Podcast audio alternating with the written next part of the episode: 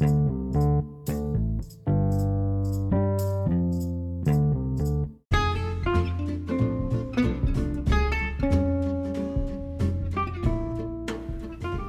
aí pessoal, eu sou Gabriel Alves, estudante da Faculdade Leoniana e seminarista da Diocese de Taubaté.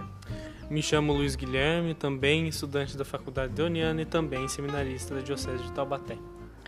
Bom, Luiz, a gente está aqui, né, gravando esse podcast, como gente aceitou a proposta do professor Marcelo Andrade, de Filosofia, falando da matéria dele, da Filosofia da, filosofia da Mente, que ele está lecionando pra gente esse semestre, e a gente decidiu fazer da seguinte maneira, né? É, cada um apresenta o seu TCC, mas falando o que tem relação da filosofia da mente, as problemáticas, né? Do que, que você falaria? Então, é, não exatamente o meu tema de TCC atual, mas aquilo que eu havia abordado anteriormente. Então, seria o meu pré-projeto, digamos assim, no qual eu expunha uma relação da psicanálise freudiana com a teoria habermasiana da, do agir comunicativo e partiria para moralidade, para eticidade, o que eu acabei não concretizando. Entretanto, eu fiz algumas leituras sobre, sobre essa questão e achei bastante interessante, né? Então, eu gostaria de falar um pouco sobre essa questão da psicanálise e como o próprio Habermas ele expõe em alguns de seus alguns de seus livros, pelo que eu me lembro, sobre a psicanálise como protótipo da própria filosofia mesmo. E eu ousaria até dizer como protótipo é, da de, de, qualquer quaisquer atos cotidianos mesmo, né? Porque na psicanálise é, é típico nós observarmos no divã a pessoa que vai falando tudo que ela tudo que ela precisa, tudo que ela quer falar na mente. Então, nesse sentido, não existem regras, não existe lei, não existe nada que lhe impeça de dizer aquilo. E no meio dessas coisas todas, desses, digamos assim, até entulhos que a pessoa diz, a pessoa vai colocando para fora coisas que estão localizadas no seu subconsciente e no seu inconsciente também. Então, à medida em que ela vai se expressando, à medida em que ela vai falando, ela vai tocando algumas áreas que não são o consciente, né?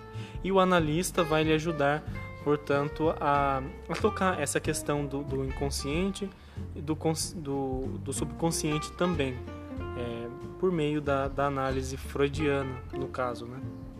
Ah, interessante. Então é a liberdade de expressar o que você está falando para um psicanalista, ele analisar aquilo de traumas, né? Tudo que o Freud diz, né? Então seria isso. Essa liberdade seria o carro-chefe de, né, da dialética nesse sentido de Habermas, nessa pequena parte que ele fala. Seria basicamente isso. Justo, justo, justamente. E é, ele, na verdade, o Habermas, ele pega, eu tenho essa impressão de que ele pega a psicanálise, que é um movimento muito, assim, é, libertário, liberal, onde a pessoa se expressa de modo como ela quer, e acaba aplicando a sua filosofia.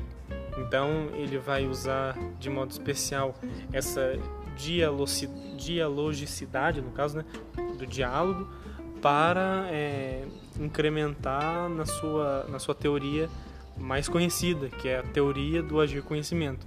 Inclusive tem até dois tomos de livros que se, se chamam Teoria do Agir Conhecimento, do agir comunicativo no caso, né? Em que ele vai expressando como por meio de uma racionalidade que não é pautada é, pela pela é, teleologicidade, né, que ele fala, que no caso seria é, um movimento no qual eu, eu preciso satisfazer tudo aquilo que eu quero. Então eu vou buscando tal finalidade, eu busco tal finalidade, sem haver diálogo. Então é o oposto disso a visão habermasiana na sua é, teoria do agir comunicativo, que ele expressa na verdade a, a, essas questões de modo mais dialógico mesmo, né? O diálogo for, é, que é capaz de formar conhecimento o diálogo de duas pessoas que pensam, duas pessoas, portanto, que pensam livremente, no caso, né? não é simplesmente pensar a partir de um paradigma, pensar a partir é, de alguma coisa fechada, mas é um pensamento que vem de si e parte para o e é um movimento do outro que parte para mim. Então, esse movimento de duas mentes que pensam, de duas mentes que são capazes de se conectar, é que formam é, até mesmo conhecimento, né? Ah, entendi. É, você está falando de dialética, na verdade, expressividade, né? Eu estava lembrando do meu tema do TCC, né?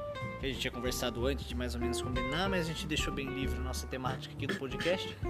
Mas eu lembrei aqui da, da própria expressão nossa individual para com, com o mundo, né? De como eu enxergo o mundo e assim eu expresso a minha, o meu, o meu estar nesse mundo, né? Então, por exemplo, é, a religião, né, meu tema do TCC é sobre a mitologia nórdica, filosofia, né, um pouco na mitologia nórdica. E eu lembro, eu lembro né, que inclusive Feuerbach vem e diz que se os, né, pegando aquela frase antiga grega, se os cavalos tivessem é, consciência, razão, né, alguma coisa assim, os deuses ter, seriam como os cavalos, né? Então ele pega isso e melhora isso, né? Diz que a religião é uma expressão é, do interior do ser humano, né? Lógico que depois ele vai delimitando isso e vai né, degustando um pouco mais disso. Só que no meu tema de DCC eu vou dizendo isso, que a mitologia no nórdico, assim como qualquer outra civilização antiga, é, os deuses são expressões do nosso interior, né? Então são livres, né? Não são, não, não existem paradigmas antes de existir religião, basicamente, né? As religiões arcaicas, eu digo, né? Então, quando eu, eu vejo Deus, por exemplo, a gente geralmente vê a imagem do Pai Eterno, né? Deus, um velhinho. Além de ser pouco de influência da mitologia grega, como os Zeus lá, também é a minha expressão de ter um pai, né? Eu preciso ter um pai. E a própria mentalidade do cristianismo, né? De ter, Jesus trouxe a imagem de Deus como pai, né? Então, um dos nórdicos, os gregos, os maias, enfim, é, não que necessitavam, mas que simplesmente expressavam, por necessidade ou, ou não, dessa imagem, expressavam é, o meu interior. Então, é, inclusive Joseph Campbell, um, dos autores que eu uso no meu primeiro capítulo, nos outros capítulos também, mas principalmente no primeiro capítulo, para fundamentar o que é mitologia, ele vem dizer que o mito ele é algo interno. E nesse sentido, como expressão, quando sai como expressão, ele afeta o social, né? Então, e é um ato li livre, né? Ele vem dizer, é um ato livre. Então é interessante como, de certa forma, a base da psicanálise, né, de um tratamento de psicanálise, e, imita um pouco da religião. Né? Sim, sim. É, então, você falando sobre isso, sobre essa questão do social, me fez lembrar que aquilo que a massa, digamos assim, pensa é o modo como provavelmente eu vou entender, é, no caso, o meu, meu Deus mesmo, né? Você disse aí sobre filosofia, é, filosofia antiga, também com é, mitologia nórdica, também com a questão social. Então, no lugar ou então no momento em que eu estou inserido na sociedade, da sociedade, é, eu acabo expressando é, uma deidade diferente, né? Então, por exemplo, o cristianismo tem aquele Deus pessoal com o qual eu me relaciono, é, mas ainda assim esses deuses acabam, é, no caso os deuses da Grécia antiga, acabam é, tendo traços daquilo que eu mais almejo, né? Sim. Uma coisa que, é, por exemplo, eu desejo a eternidade, eu desejo é, a imortalidade. Então, os meus deuses provavelmente terão traços de imortalidade e de eternidade. É, até mesmo na nossa fala, a gente expressa esse desejo de imortalidade quando nós dizemos, né? Por exemplo, um casal é, de namorados, apaixonados, eu te amo para sempre, ou então frases que, que é, obviamente, racionalmente falando, não vão durar para sempre, coisas que não podem durar para sempre, né? Mas a gente precisa, tanto que é, eu até recordo que quando é, amizades, quando relações acabam, normalmente nós nos sentimos muito frustrados porque é, as coisas pra gente, eu acho que é, normalmente precisam ser para sempre, né? Digamos assim, mesmo nós não conseguindo manter o para sempre.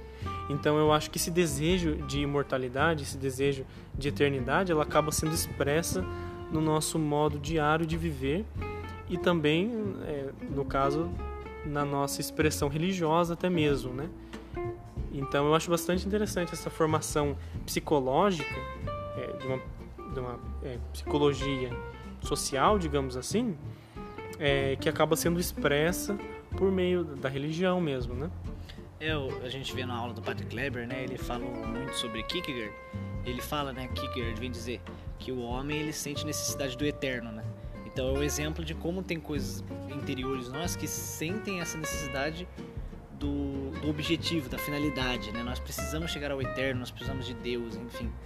E sobre também pouco da mentalidade, ou a mentalidade dos nórdicos, eu estudando um pouco lá, lendo bastante sobre a mitologia nórdica, era muito essa visão de dicotomia, né? O frio, o calor, é, o alto, o baixo, o grande, o pequeno, e o bem e o mal, meio maniqueísmo.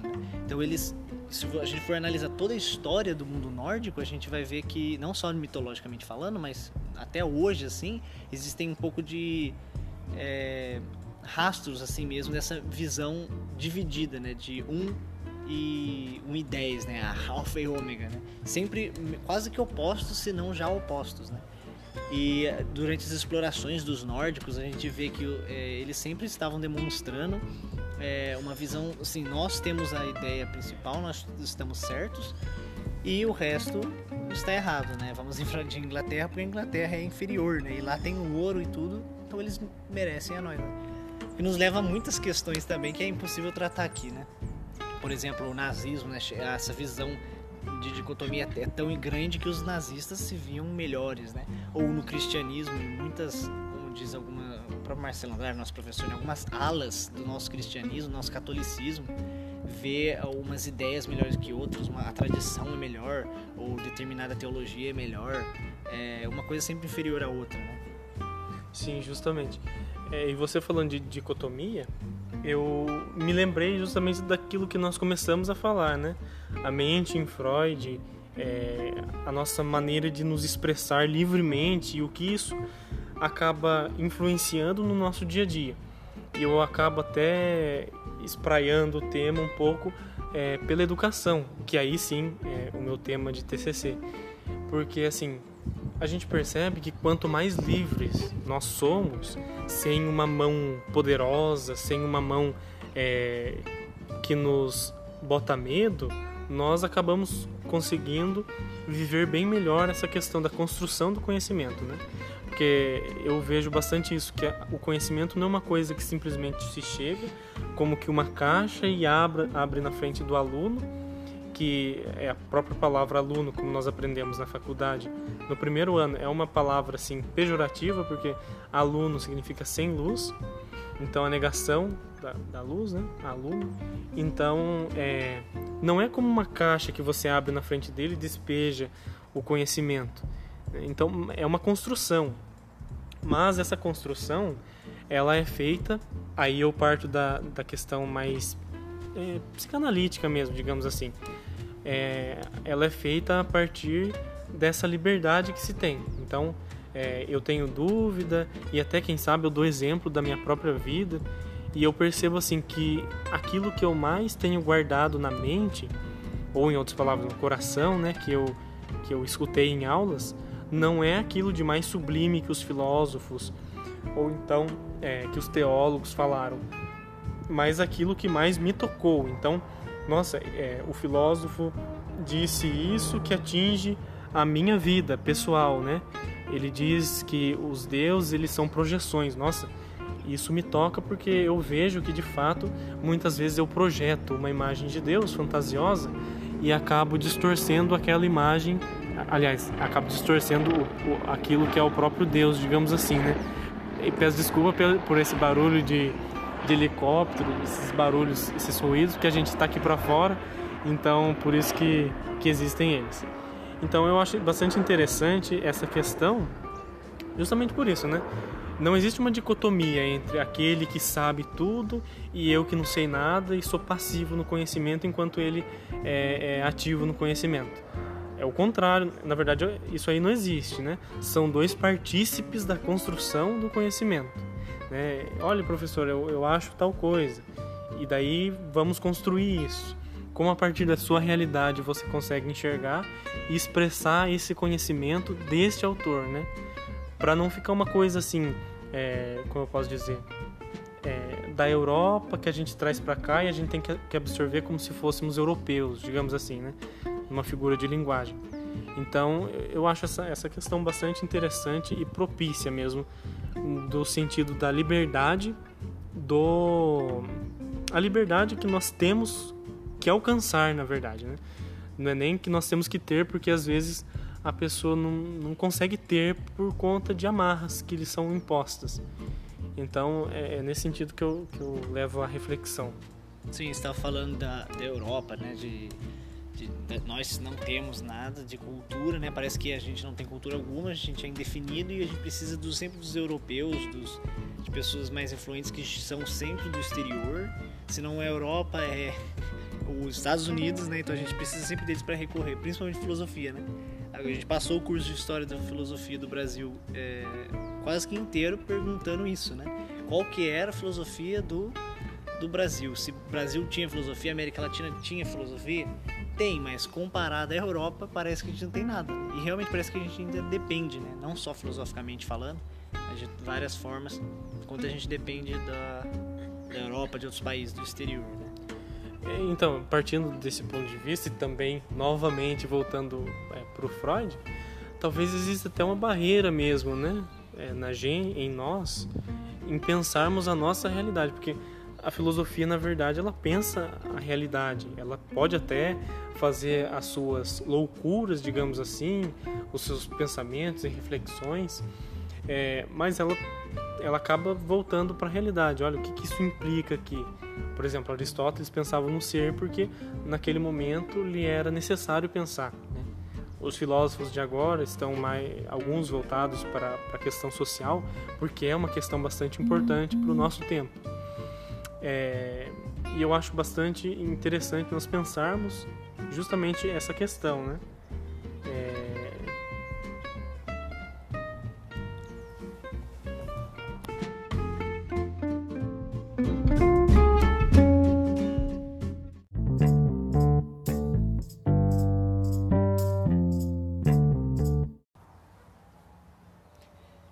Bastante tema, impossível tratar né, esses temas, essas, né, o que às vezes não é nem o tema, mas a consequência do tema dos assuntos de uma conversa, né, Justamente. Em menos de 10 minutos ou em, por volta de 10 minutos, né? Mas a gente tentou expor e nossas temáticas de TCC, tentamos fazer mais ou menos isso.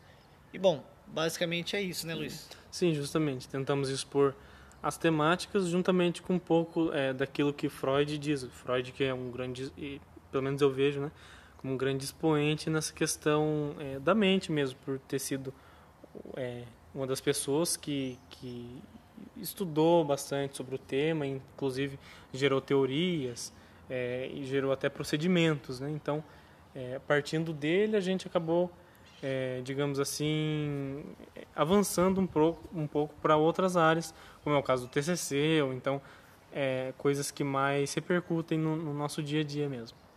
Bom, basicamente é isso. E valeu!